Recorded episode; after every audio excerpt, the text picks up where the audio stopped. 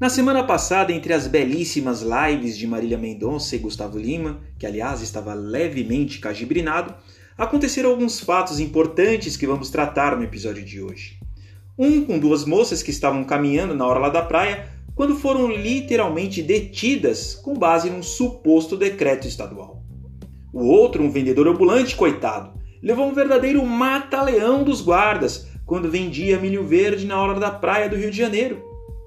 Aqui no estado de São Paulo, o governador concedeu uma entrevista à jornalista Cristiane Pelágio e afirmou que a partir de segunda-feira, 13 de abril, se o número de pessoas circulando nas ruas aumentar, será cabível ao poder público primeiro advertir, mas, em último caso, decretar voz de prisão àqueles que descumprirem o isolamento social. E aí? Será que seria possível ao governador fundamentar a prisão do cidadão nessa condição? Para nossa reflexão, são cabíveis duas linhas de pensamento. A primeira entende que sim, o governador de estado poderia editar um decreto regulamentando o artigo 268 do Código Penal, que prevê o crime de infringir determinação do poder público, destinada a impedir introdução ou propagação de doença contagiosa. Por outro lado, existe uma outra corrente que já traz logo duas perguntas de início. A primeira, qual o alcance dessa expressão determinação do poder público prevista no artigo 268 do Código Penal? E será que um decreto estadual teria o poder de impedir um dos direitos fundamentais mais importantes do Estado Democrático de Direitos, como o direito de locomoção, ou seja, o direito de ir e vir das pessoas?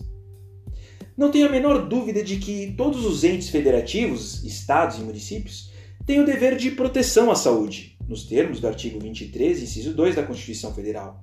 É o que a doutrina jurídica apelida de federalismo cooperativo. No entanto, penso que é papel da União, ou seja, governo federal, regulamentar o respectivo dispositivo do Código Penal até mesmo para dar um tratamento igual e uniforme ao direito criminal em todo o território nacional.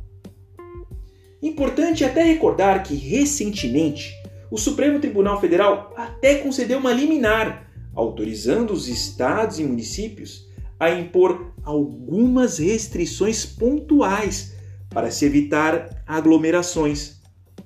Por isso, vimos a suspensão das aulas das crianças, a suspensão da presença física dos cultos religiosos, o fechamento dos shoppings, etc. Mas o Supremo não concedeu aos estados e aos municípios o poder de impedir o direito de locomoção das pessoas, inclusive sob pena de prisão. Por isso, entendo que não seria cabível aos estados e aos municípios, por decreto, impor a proibição do direito de locomoção das pessoas principalmente sob pena de prisão. Vale a pena destacar que a própria Constituição Federal apenas admite, em caráter excepcional, a restrição desse direito de locomoção das pessoas apenas nas hipóteses de decretação do estado de sítio, nos termos do artigo 139 da Constituição. Enfim, você que mora no estado de São Paulo, o governador foi categórico ao afirmar que vai adotar a primeira corrente. Portanto, a sorte está lançada. E você? O que vai fazer nessa semana? Ficar quietinho na quarentena, curtindo uma live do Raça Negra?